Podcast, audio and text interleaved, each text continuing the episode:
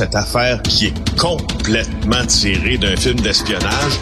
Pourquoi? C'est vraiment intéressant? On peut pas dire l'inverse. Donc, la drogue, c'est donc. Un journaliste d'enquête, pas comme les autres. Félix Séguin. Alors, Félix, euh, l'opération qui vise la reine de Kanesatake, c'est qui ça, la reine de Kanesatake? C'est Sharon Simon, à ne pas confondre avec la reine de TQS, évidemment. c'est Michel Richard. Euh, alors, euh, non, plus sérieusement, euh, Sharon Simon, écoute, c'est vraiment une c'est une femme qui a beaucoup de démêlés avec la justice au cours des dernières années. C'est une narcotrafiquante. C'est une femme qui a déjà été accusée de blanchiment d'argent. Elle est propriétaire de beaucoup de bâtiments commerciaux. Elle est aussi la belle-mère du Hells Angels Martin Robert parce que sa fille s'est mariée euh, avec le Hells Angels numéro un au Québec lors d'une somptueuse réception tenue au centre-ville de Montréal qui avait fait rager tout le monde, en particulier Gilles Duceppe, d'ailleurs, qui se battait pour la loi sur le gangstérisme lorsqu'il était chef du Bloc québécois à Ottawa. Alors, voici ce qui s'est passé. Euh, c'est que des policiers euh, sont débarqués là, à s'attaquer hier, avec des blindés, avec des hélicoptères qui surveillaient, et ils ont fouillé quatre endroits sur la réserve. La résidence principale de Mme Simon, son nouveau casino, parce que Mme Simon s'est bâti un casino, on en avait d'ailleurs parlé au bureau d'enquête. On avait même filmé le terrain où c'était pour euh, être situé, ce casino-là. Ça faisait beaucoup réagir dans une communauté qui a peur de s'exprimer là-dessus. On a perquisitionné sa station-service et euh, son dispensaire à marijuana, si on veut. Alors, euh, hmm. d'abord, deux choses, là que j'ai trouvé particulières là-dedans. D'abord, le fait que la police, la Sûreté du Québec, se rende enfin, diront certains, à Canis attaquer une réserve qui, euh, comme pas une réserve, un territoire plutôt qui, comme on le sait, depuis des années, depuis euh, l'incendie du poste de police Mohawk, des peacekeepers de Canis attaquer et, laissé à lui-même. C'est un territoire, quand on parle de zone là, de non-droit, là, pour le restant du monde, là, Canis attaquer, c'en est un bon exemple. Ben oui. Les policiers peuvent pas aller là. On, a vu hein, l'enquête de, de, nos collègues, là, de, de nos vis-à-vis au bureau d'enquête qui, euh, qui, a publicisé le fait que dans les bassins versants du, lac des Deux Montagnes, là, s'écoulent des milliers, des milliers de litres de produits toxiques en raison d'un mmh. dépotoir illégal que personne surveille. Pourquoi? Parce que personne ne peut entrer pour le surveiller au ministère de l'Environnement. Alors là, les policiers, eux, sont entrés hier. Alors, je t'ai dit, blindés, hélicoptères, beaucoup de policiers, unité d'intervention tactique. Alors, euh, il était pas chaud à l'idée, les policiers, de mettre le pied là-bas parce qu'on sait que ça peut euh, rapidement dégénérer. D'ailleurs, je, voyais hier les interventions de mon collègue Yves Poirier fait en partir d'Oka. J'ai été renversé quand je l'ai vu, puis attristé Yves Poirier à Oka parce que le chef, un bon spill, je crois, de Canis Attaqué, a dit à mon collègue, écoute, on aimerait ça que tu ailles faire tes reportages ailleurs. Il a dit poliment, là, mais ce qu'on lui a dit, incidemment, c'est que cet événement-là qui est devant toi, qui est d'intérêt public, qui se passe sur des terres, moi, que j'estime publiques, ce sont les leurs, mais ce sont des terres aussi qui leur appartiennent, mais qui ont aussi un intérêt pour le public, ben, tu pourras pas venir chez nous couvrir ça.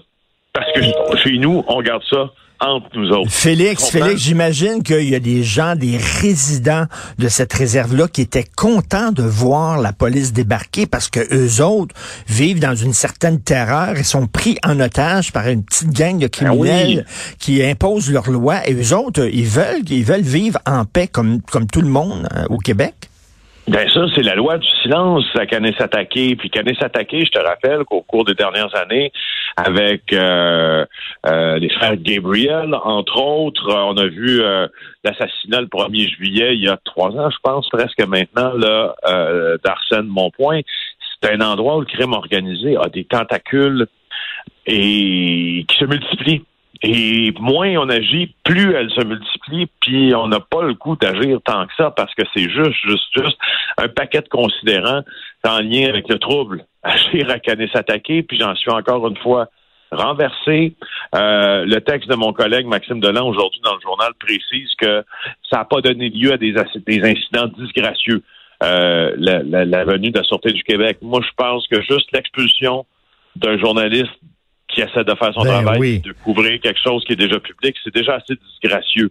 Parce que t'empêches, au fond, ce que tu dis au monde, c'est, garde, euh, chez nous, là, on s'arrange tout seul. Puis ce qui se passe chez nous, on va garder ça en famille. Mais c'est parce que ce qui se passe chez vous, en particulier à Kanesatake, puis là, je m'adresse aux gens de Kanesatake qui sont des membres du milieu de crimi- mili- du membre du milieu criminel, ça a une influence sur toute une population qui est otage de vos pratiques.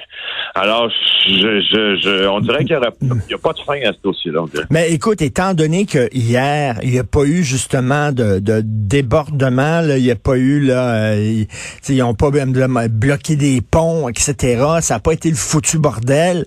Est-ce que ça ouvre la porte à d'autres interventions policières finalement? Ils se sont dit regarde, là, on avait peur d'entrer sa réserve. Finalement, on est allé. Il n'y a pas eu de problème politique. Donc, est-ce que ça veut dire que la prochaine fois, ils n'hésiteront pas? Ben là, euh, attendons un peu euh, avant Mhm. de conclure, euh, Richard, parce que c'est une perquisition en cours d'enquête, n'est-ce pas? Alors, on, on a perquisitionné des, des, des commerces, etc., appartenant à Sharon Simon, va. Mais euh, on a aussi d'ailleurs perquisitionné, je, je fais la parenthèse, dans une pour le même même sujet ou la même affaire d'une d'une résidence assez luxueuse du Hells Angels, Robert euh, Barletta à Saint-Jérôme. Euh, juste à la porte là, des, des Laurentides. C'est un ancien Hells du chapitre de London, lui, mais il est déménagé au Québec, mais il fait toujours partie de la bande de London. Mais le jour où on voudra, mais si on veut, et si on peut, si le tribunal en donne le droit à la police, arrêter Sharon Simon sur la réserve, là, ce sera une autre affaire.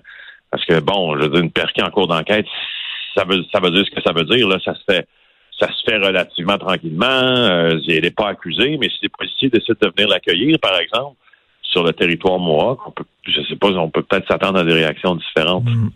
Euh, écoute, euh, Del Balso, euh, qui était exécuté, avait rencontré le numéro un des Hells Angels avant d'être assassiné.